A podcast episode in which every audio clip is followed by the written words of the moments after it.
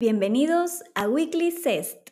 Inicia la semana con un recap de las noticias más importantes del mercado financiero. Hoy es lunes 15 de noviembre del 2022 y las noticias principales en el mundo son entre elecciones e inflación.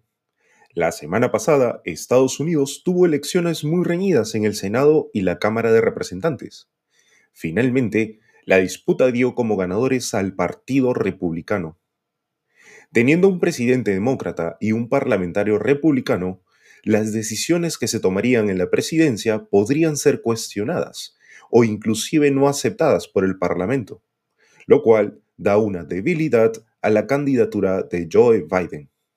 Por otro lado, el jueves pasado los mercados bursátiles no habían tenido un mejor día desde pandemia debido a que la inflación había llegado a registrar un 7.7% interanual, confirmando que los precios se estarían desacelerando. La Reserva Federal y los mercados de capitales han seguido muy de cerca la evolución de la inflación y ahora la Fed estaría descontando una mayor probabilidad de un aumento de 0.50% en diciembre, en lugar de 0.75% como se esperaba semanas atrás.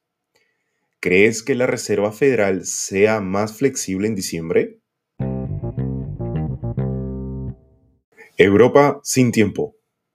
El Banco Central Europeo tiene la labor de subir las tasas de interés de manera significativa para frenar la subida de precios.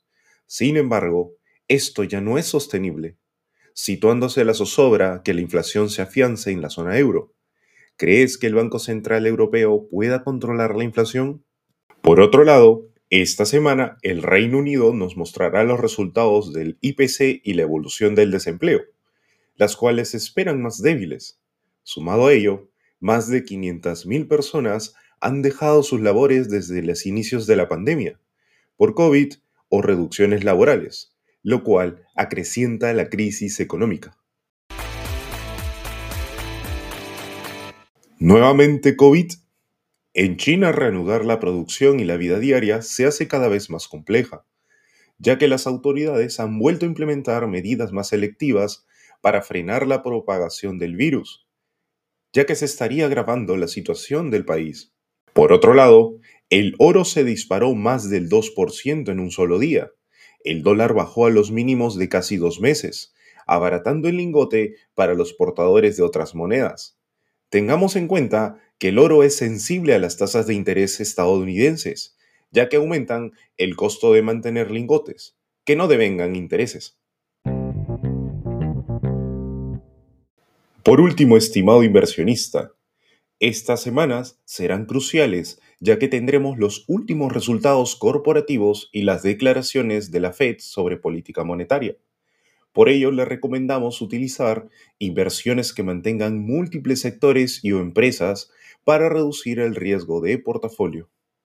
Nos vemos nuevamente el próximo lunes en Weekly Cest.